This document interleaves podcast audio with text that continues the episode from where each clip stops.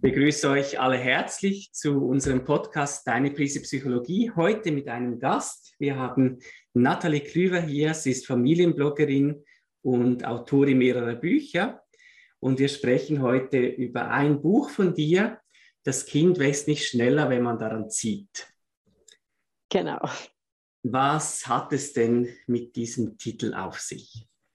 Das ist eigentlich die Erkenntnis, dass in ganz, ganz, ganz vielen Bereichen das kont kontraproduktiv ist, wenn man das Kind übermäßig ähm, ja, versucht zu fördern, das eigene Entwicklungstempo zu beschleunigen und sozusagen an ihm zieht. Das ist so, wie wenn man am Gras zieht, dann äh, wächst es nicht, sondern man reißt die Wurzel raus und das Gras ist beschädigt und wächst nicht weiter.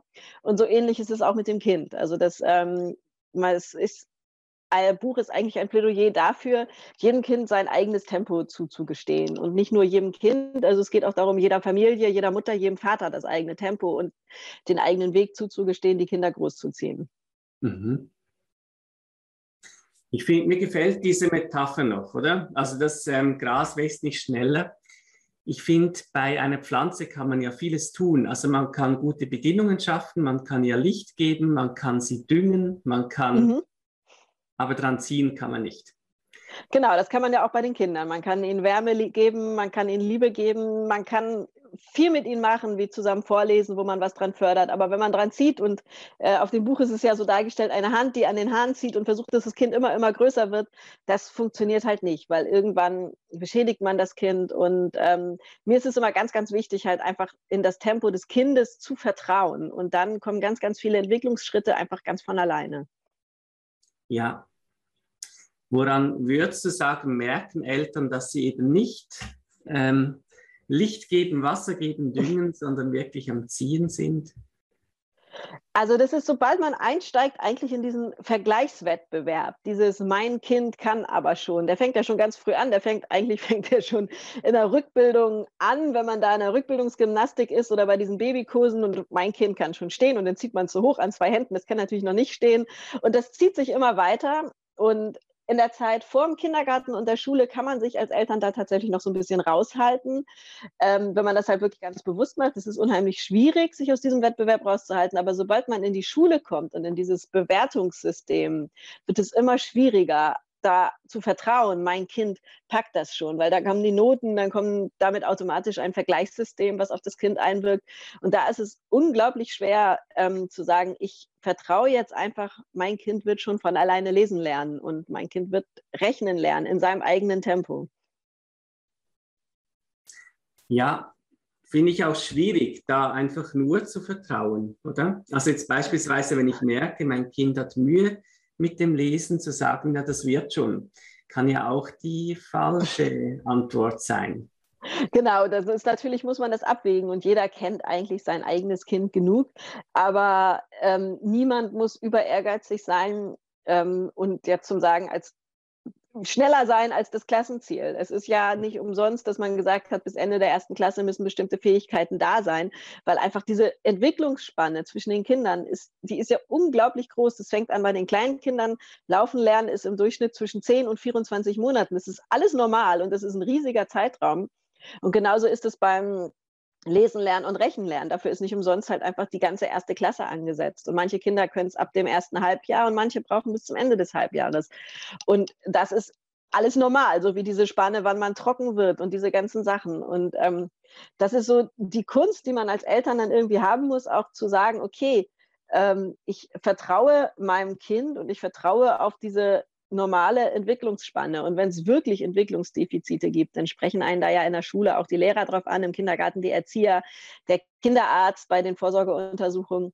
Und ansonsten kann man auch einfach mal vertrauen. Und ähm, ich sage dann immer so, beim Vorstellungsgespräch fragt niemand nach, ob man mit zwei oder zweieinhalb trocken geworden ist. Und es fragt beim Vorstellungsgespräch später auch wirklich niemand nach, ob man jetzt äh, im Februar lesen und schreiben konnte und rechnen konnte bis 20 oder ob man das erst im Juni kurz vor Schuljahresende der ersten Klasse konnte. Das ist halt, es ist, kommt einem als Eltern in diesem Moment vielleicht irgendwie wichtig vor. Man sieht so, oh Gott, die und die, die können alle schon lesen, die können alle schon schreiben. Wieso kann mein Kind das nicht? Ist irgendwas falsch?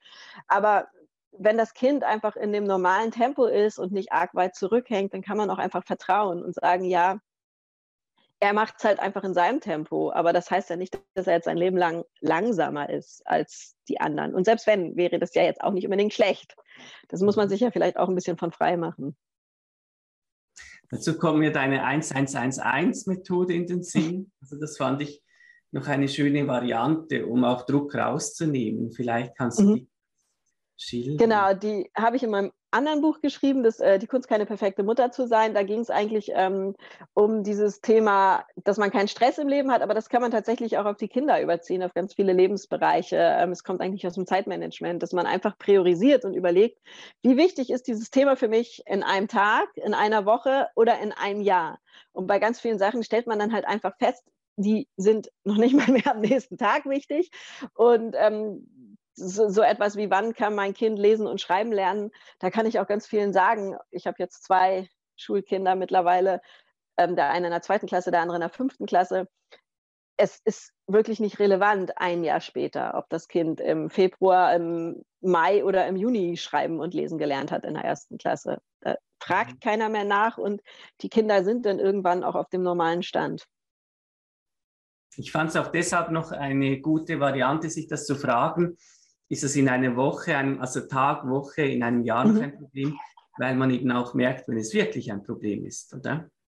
Ja, genau. Also das, das ist. Äh, kann ja auch sein, doch, das scheint so zu sein, dass es in einem mhm. Jahr noch ein Problem ist, oder? Und wenn wir nicht gucken, dann wird es größer, oder es gibt eben mhm. Probleme, wo man sagen kann, die verschwinden. Also da kann ich genau. wegschauen, weil das wird wahrscheinlich in einem Jahr dann sich von selbst erledigt haben.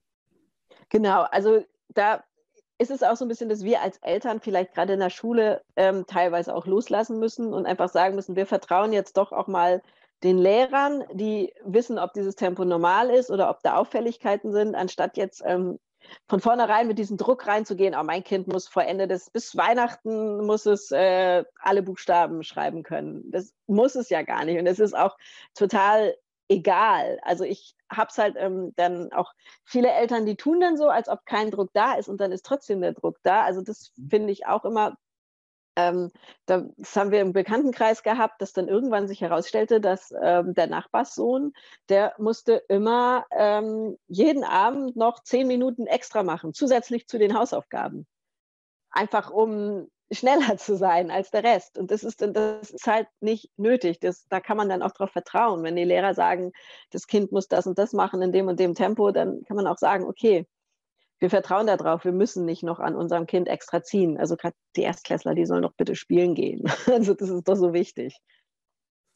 Was denkst du, woher? Das ist ja relativ neues Phänomen, oder? Also, dass, dass die Eltern so stark eingreifen in die Schulkarriere, dass so viele Eltern das Gefühl haben, es ist wichtig, da dran zu bleiben, genau hinzugucken, zusätzlich zu fördern. Ich merke zum Beispiel in der Schweiz auch immer, dass das sehr abhängig ist davon, wo man wohnt. Also, mhm. dass es Gegenden gibt, wo sehr viel Druck gemacht wird, andere, wo das praktisch gar nicht der Fall ist. Und dass es auch etwas ist, wo Eltern sich hineinziehen lassen, wo ich es auch ganz mhm. schwierig finde, sich dem zu entziehen. Oder ich hatte beispielsweise mal in einer Weiterbildung eine Kindergärtnerin, die gesagt hat, ja, ihr Sohn wird jetzt dann eingeschult und sie sei mit ihm dran, lesen zu üben, damit er das dann schon ein bisschen kann. Mhm. Und äh, sie hat gesagt, ja, sie sei total dagegen, oder? Also das fände sie daneben, dass sie das macht.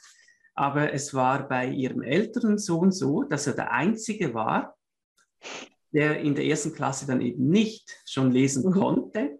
Und der, das hat ihm so den Ablöscher verpasst, oder? Er war dann, ist am ersten Schultag total frustriert nach Hause gekommen, gesagt, die können das alle schon. Und für ihn war die Schule damit wie gelaufen. Also der hatte nachher eine riesige Blockade, weil mhm. er das Gefühl hatte, ich bin der Einzige, oder der hinten nach ist. Und die Lehrkraft hat dann auch entsprechend angezogen. Also im Sinne von, ihr könnt ja alle schon lesen, dann, dann können wir einen Zahn zulegen, damit es nicht allen anderen langweilig wird. Was denkst du, wo, wo kommt das her, dieser, dieser Förderwahn in bestimmten Gegenden, diese Angst auch?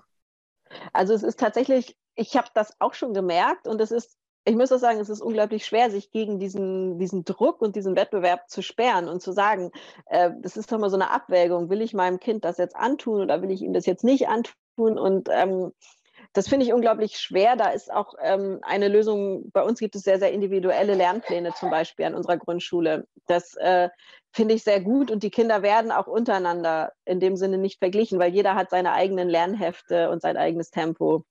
Und ich äh, denke, dieser Druck und dieser Wettbewerb kommt auch davon, dass ähm, hängt so ein bisschen gesellschaftlich damit zusammen, dass man immer später seine Kinder bekommt und das auch nicht zufällig, sondern es wird geplant. Und Kinder werden immer mehr auch zum Projekt. Das muss gut werden. Und gerade wenn man nur ein Kind hat oder äh, zwei Kinder, dass man dann immer mehr sagt, dieses Kind auf das habe ich jetzt so lange gewartet und dafür stecke ich jetzt zurück und ähm, schränke mich vielleicht beruflich ein und so. Und ich stecke dann diese Energie in mein Kind und versuche es wie so ein Projekt möglichst perfekt zu machen. Und dann soll natürlich das Kind auch später aufs Gymnasium gehen und das Kind soll dann später studieren, wenn möglich, und das Bestmögliche machen. Also das ist schon so was einfach gesellschaftlich gesehen dahinter steckt.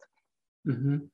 Und früher sind Kinder halt mehr passiert und nebenbei. Und äh, das ist schon so. Und dann dieses, ähm, dass man dem Kind natürlich das Bestmögliche bieten will. Man will, dass es ähm, später einen Arbeitsplatz bekommt und dass da auch die Ansprüche aus der Wirtschaft einfach gestiegen sind, was das betrifft. Also das merke ich schon auch viel, viel mehr, wenn ich mit Eltern spreche, oder? Also gerade mhm. jetzt in der Generation meiner Eltern, da war so ein Vertrauen da, dass ähm, das schon irgendwie wird. Also dass man, egal welche berufliche Ausbildung man hat, oder wenn man sich anstrengt, hat man Chancen und man kann mhm. aufsteigen, mhm. man kann es gut haben und genügend verdienen. Und da merke ich heute eine ganz andere Angst. Also, dass, dass es eben nicht reicht, dass das Kind, wenn es nicht entsprechend genügend Ausbildung hat, dass es dann auf der Strecke bleiben wird. Mhm. Und also das merke ich auch. Und das ist tatsächlich dann dadurch, dass äh, andere das auch merken, entsteht so dieser Wettbewerb, dass alle wollen und dadurch schaukelt sich dann dieses Niveau und diese Anspruchshaltung auch unglaublich hoch. Ja. Und jetzt, äh, gerade in der Schweiz, haben wir eine sehr gute Berufsausbildung, die auch einen hohen Stellenwert hat. Aber ich merke, dass das rundherum in Europa wegbröckelt, oder? Also, mhm. dass quasi äh, du wie das Gefühl hast, wenn das Kind eine Lehre macht, das ist nicht gleichwertig. Ja. Und es wird dadurch einfach später im Leben vielleicht Probleme haben, zu wenig verdienen, um eine Familie zu ernähren und so weiter.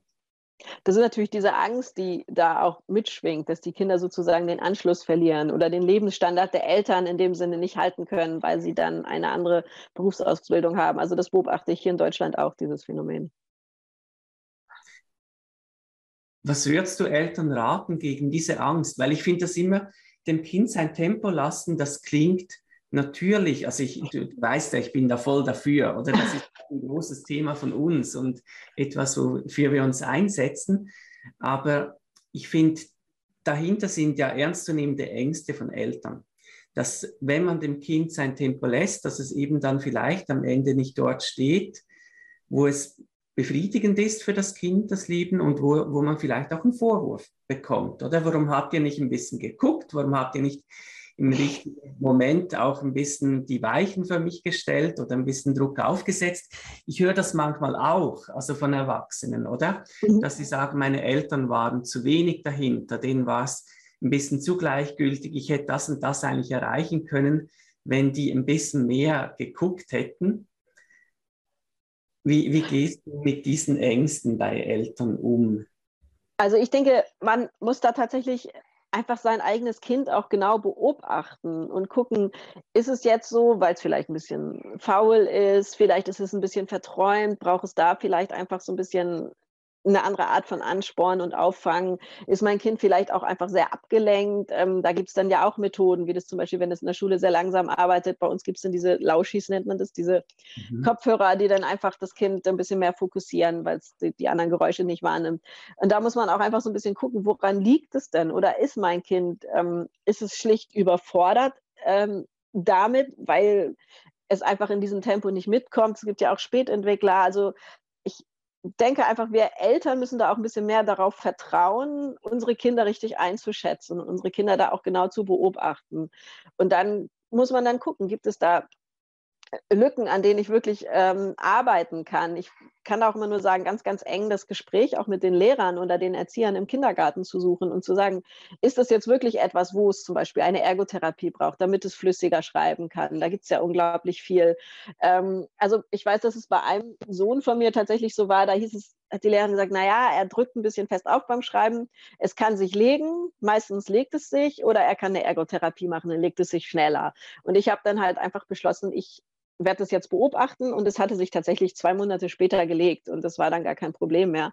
Und also so ein bisschen abwartend sein und beobachten, denn viele Sachen lösen sich dann tatsächlich von alleine. Das ist tatsächlich auch was, was ich den Eltern immer an die Hand geben will. Und dann kann man gucken, braucht mein Kind jetzt eine Nachhilfe oder in welchem Bereich bewegen sich die Noten? Wird mein Kind überhaupt ein Kind sein, was mal ein Gymnasium besuchen kann?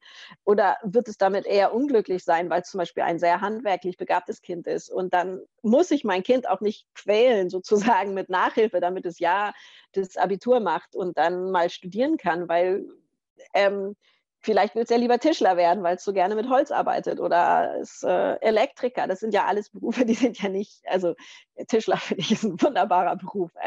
Ich beneide Leute, die das mit den Händen machen können. Und das muss man dann einfach den Kindern auch so zugestehen und sagen, ja, mein Kind ist jetzt nicht derjenige, der Bankkaufmann wird oder sowas. Und das muss es ja auch nicht sein. Und wir müssen uns auch so ein bisschen davon freimachen, was sind eigentlich, das schreibe ich ja auch in dem Buch, ähm, was sind eigentlich Talente und ähm, Sachen, die gefördert werden? Das, das wechselt ja auch immer. Also äh, früher war man halt, äh, war es halt ein wichtiges Talent, zum Beispiel, dass man ganz schnell laufen konnte oder auf den Baum klettern konnte. Und heute ist es da, dass man irgendwie gut und schön schreiben kann. Das war so in meiner Kindheit. Wir mussten immer alle schön und gut schreiben. Und heute ist es, äh, dass wenn jemand gut programmieren kann, ist es ein Talent, was er gebraucht wird. Also, und ich finde so dieser, man sollte in dieser ganzen Schulsache den Fokus rausnehmen, auf die Schwächen zu schauen, sondern die Stärken der Kinder zu fördern. Und wenn man diesen Blickwinkel so ein bisschen ändert, dann sieht man sein Kind auch ähm, mit anderen Augen. Und dann kann man auch vielleicht sagen, ich fördere mein Kind das bei den Sachen, die es gut kann und bei den Schwächen so, dass es auf einem Level bleibt, aber nicht, dass es, ähm, dass ich unmäßig doll an ihm ziehe, weil wir haben ja alle Schwächen. Und man mhm. muss ja nicht alle Schwächen ausbügeln. Das muss ja gar nicht sein. Ich denke, das gilt ja auch sehr stark fürs Elternsein. Oder so ein Thema, das mir aus deinem Buch geblieben ist, ist das mit den Supermuttis und diesen Kindern. Also dieses ähm, sich auch vergleichen als Elternteil. Mhm. Wie, wie schneide ich ab? Oder wie sieht es bei mir zu Hause aus? Ähm, wie habe ich, gut habe ich es im Griff? Wie sieht Zündung mhm. meines Kindes aus? Das, ja, das, da muss man ja auch so ein bisschen gucken, was, äh, was ist, soll denn das bitteschön sein, ein perfektes Kind? Oder was soll eine perfekte Mutter sein? Das gibt es ja überhaupt nicht. Und da muss man sich auch so ein bisschen von frei machen, aus einfach über den Tellerrand zu gucken und zu sagen, äh, also es ist wir sehen ja von den anderen immer nur so einen kleinen Ausschnitt. Das ist ja nie das ganze Leben, was wir sehen. Und ich vergleiche das dann immer, diese perfekten Bilder bei Instagram und hinten neben dieser perfekten Wohnzimmereinrichtung steht immer der überquellende Wäscheberg, der halt bei jedem Haushalt mit Kindern irgendwie dabei ist. Und wenn man sich das irgendwie vor Augen zieht, dann kann man sich auch ein bisschen lösen von diesem Wettbewerbsdruck. Mhm. Also, dass man aus diesem Bildrahmen heraustritt oder von dem, was da gezeigt wird, auch ein bisschen sich mhm. vorstellt, wie da ähm, die Unordnung beiseite geschoben wurde, um das Foto zu machen. Genau. Und so ist halt das die, die geduldige Mutter, die im Kindergarten an der Garderobe steht und wo man so denkt, so, ey, die ist immer so gelassen und wie, wie toll die mit ihrem Kind redet, während ich da reinschnei und schon wieder genervt bin von meinem Arbeitstag und so, ach, zieh dir jetzt doch mal die Schuhe an, komm, wir müssen noch zum Zahnarzt. Und äh, dass wir uns dann einfach auch klar machen, diese Mutter, die da so gelassen ist, die ist auch nicht immer so. Die hatte vielleicht gerade einen guten Tag, aber die hat genau solche Tage, wie wir halt auch haben. Und dann kann man sich selbst davon auch so ein Stück mehr frei machen. Ja. Ich denke, es ist auch dort immer gut, sich zu fragen, warum stressen mich bestimmte Vergleiche, oder? Also ich denke, mhm. es gibt ja Eltern, die haben einfach immer eine aufgeräumte Wohnung. Also ich kenne ich kenn solche, da kannst du reinkommen, wann du willst, es sieht einfach gut aus, oder? Also bei uns ist das überhaupt nicht so, aber ich kenne mehrere, wo das so ist. Da muss man auch immer sehen, äh, was setzt man denn selber für Prioritäten. Es gibt also Menschen, die würden, glaube ich, bei uns ist es auch tendenziell eher ziemlich chaotisch und damit würden viele einfach auch nicht klarkommen. Und ähm, da muss man dann einfach sagen, okay, ich komme einfach nicht damit klar, immer ständig aufzuräumen. und so kommen andere nicht damit klar, äh, in einer, mit einer vollen Arbeitsplatte in der Küche das Abendessen zu machen. Und das muss man dann auch einfach akzeptieren. Da, dafür bleiben da dann vielleicht andere Dinge auf der Strecke. Also niemand kann alles hundertprozentig machen. Das ist halt mhm. einfach eine Illusion. Ja, und da finde ich es auch zum Teil wie wichtig, das den halt, anderen halt zuzugestehen, oder? Dass man sagen kann, ja, also die, die, die Bekannte, die haben einen schönen Haushalt, die haben das im Griff und das finde mhm. ich schön, dass denen das gelingt. Das ist aber keine Verpflichtung für mich. Genau. Also das ist ja nicht äh, dadurch ja auch nichts Besseres oder nichts Schlechteres. Das muss man dann vielleicht auch diese Wertung einfach mal rausnehmen, sondern einfach sagen, es ist anders. Aber es ist dadurch nicht gleich irgendwie in irgendeiner Wertung zu sehen. Und das macht einen dann auch so ein bisschen, das, man kann das eigene dann auch besser akzeptieren. Ja, und ich habe das auch oft festgestellt, jetzt bei Zweien, wo ich weiß, dass das so ist, es stört sie auch nicht, wenn sie zu uns kommen und bei uns ist ein Chaos. Oder also das mhm. denke ich manchmal, ist ja auch einfach im eigenen Kopf. Ja. Also, dass man also sich selber quasi wie durch die, den Blick, den man in sie projiziert, sieht, oder? Dass mhm. man. Also, ich muss auch ehrlich gestehen, wenn ich eine Freundin besuche, die noch chaotischer ist als ich, ich fühle mich dort immer total wohl, weil ich denke so, ah, ich bin nicht alleine und anderen geht es auch so. Also, vielleicht ähm, löst das ja dann bei anderen sogar so ein Gefühl aus, so, oh, gut, ich muss das gar nicht sein. Also man kommt auch so klar. Und ich finde, man sollte da einfach dann auch ehrlich sein und dann dazu stehen und nicht verkrampft anfangen, sich unter Stress zu setzen und die Wohnung aufzuräumen, obwohl es den Gegenüber vielleicht gar nicht stört. Ja, also das fand ich auch noch spannend, so dieses eine Kapitel, äh, das du geschrieben hast, die, die Mütter, die sich dauernd entschuldigen. Oh ja. Mhm.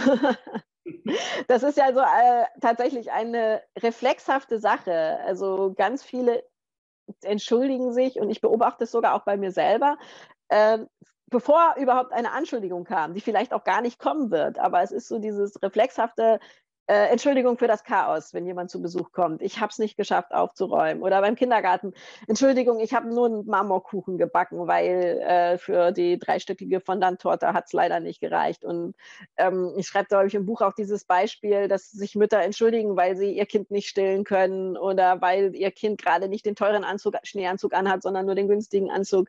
Oder Entschuldigung, mein Kind hat heute nur Weißbrot mit in seiner Brotbox und kein Vollkornbrot, weil ich habe es nicht zum Bäcker geschafft. Und das sind ja alles Sachen, die, dafür muss man sich überhaupt nicht entschuldigen. Das ist die ureigenste Entscheidung, die man da einfach trifft. Und ähm, man stellt sich von vornherein in so eine Verteidigungsmodusrolle. Die muss man gar nicht haben.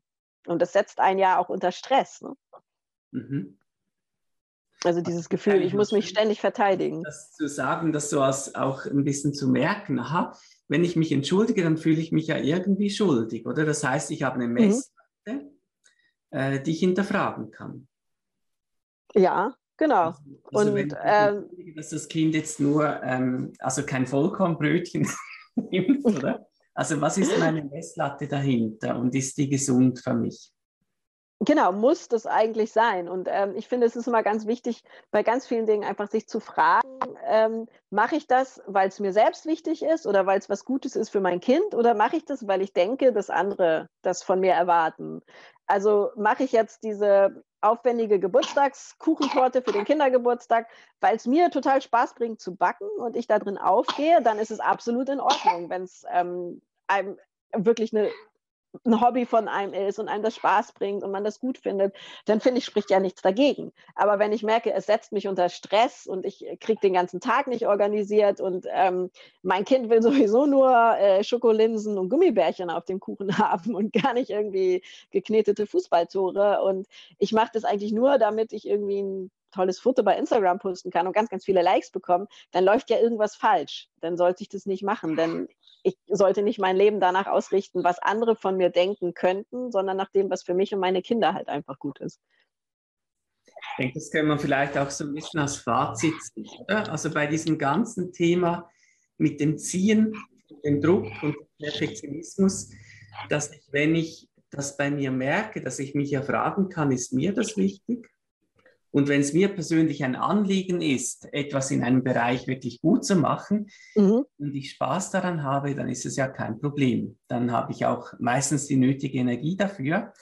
Oder merke ich, dass ich das eigentlich aufgrund von irgendwelchen Erwartungen mache, die von außen kommen. Und da muss ich mich wie fragen, wie gehe ich damit um? Also will ich, ich finde das zum Teil auch wichtig, wenn man merkt, das eigene Kind ist vielleicht langsamer, oder? Mhm. Ja. Sagen, wo, woher kommt der Druck und wie viel Druck können wir als, im Familiensystem gebrauchen?